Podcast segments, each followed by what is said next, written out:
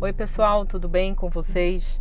Esse é o nosso primeiro áudio. Hoje eu vou te contar uma história muito interessante que é muito importante para quem está sofrendo de ansiedade. Essa história se chama O Pescador e o Empresário.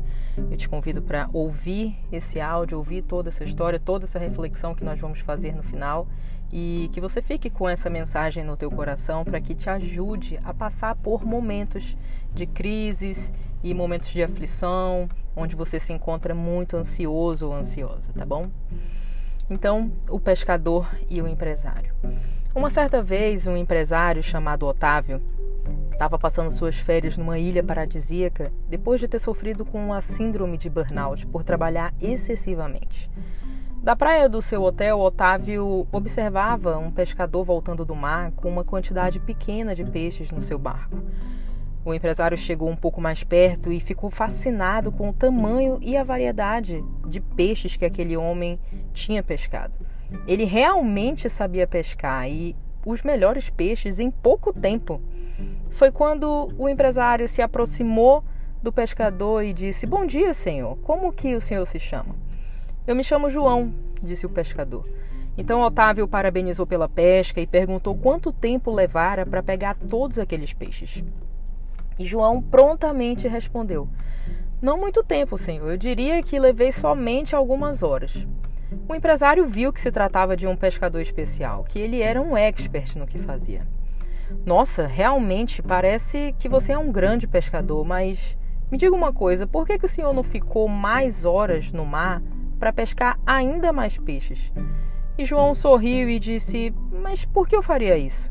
Eu ganho o suficiente para sustentar a mim e a minha família. Não preciso pescar nada além do que eu já pesquei hoje. Foi quando o executivo abriu um grande sorriso no rosto e falou assim para ele: Olha, eu sou um homem de negócios. Tenho várias formações e muita experiência em ajudar as pessoas a ganharem muito dinheiro. Então, já que eu estou de férias, eu vou aproveitar esse tempo para te dar uma consultoria gratuita que pode mudar a tua vida. Claro, o pescador respondeu. E o empresário começou. Pelo que noto, você poderia pescar mais peixes se passasse mais tempo durante o dia no mar. A maior parte desses peixes você poderia vender para restaurantes locais, por exemplo. E com o dinheiro das vendas, você poderia comprar um barco maior e pescar mais peixes, cada vez mais peixes. O pescador ficou muito interessado e respondeu: E depois? Ah, depois de alguns anos você poderia vender esse barco, comprar outros barcos e até ter a sua própria frota e contratar pessoas para trabalhar, pescar junto com você. Dedicando um pouquinho mais de tempo para o teu negócio, logo você poderia vender diretamente para grandes fábricas e até cooperativas de pescados. E quem sabe em 10 ou 15 anos você poderia ter a sua própria fábrica de peixes. E o pescador se mostrava mais e mais interessado, atento a cada palavra proferida pelo empresário. E o empresário se mostrava cada vez mais confiante. Então João perguntou: E depois da fábrica de peixes? O empresário pensou e respondeu: Veja só, depois que a sua indústria estiver consolidada, talvez em 15 ou 20 anos você poderia abrir o capital dela, colocando as ações na bolsa de valores e assim expandindo ainda mais o teu negócio. A tua empresa seria gerida por uma equipe de diretores e você estaria ganhando rios de dinheiro. E depois? E depois, seu Otávio?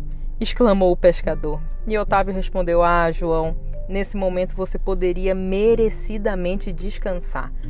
Depois de ter trabalhado tanto tempo assim, você seria um homem rico. Aí sim você poderia dedicar tempo para tua família, passar as férias numa belíssima praia e pescar sem preocupação e aproveitar as coisas boas da vida.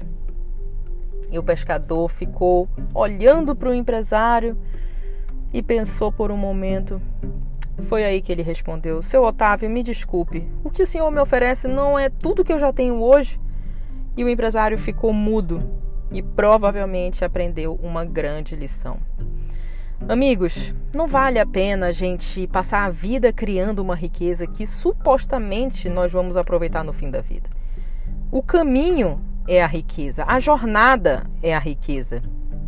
Enquanto você está construindo a tua vida profissional e financeira, você deve aproveitar os teus dias com a tua família, com os teus amigos, com os teus irmãos, com o teu marido, com a tua esposa, com os teus filhos.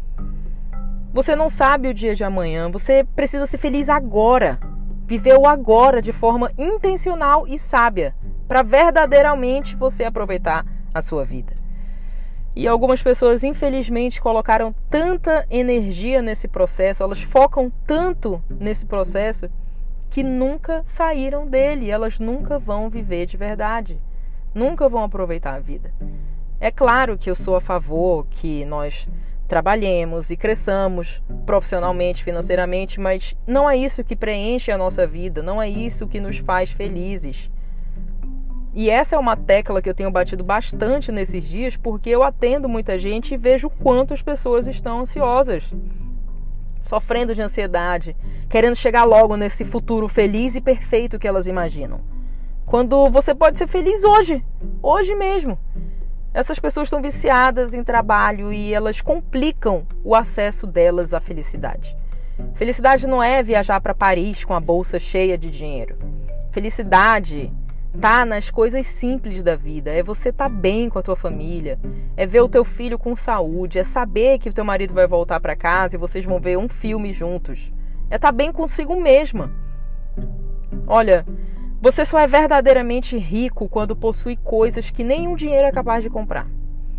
Você pode ser feliz no momento de vida que você está hoje, na sua casa ou viajando para Paris, jantando miojo ou num restaurante com estrela Michelin.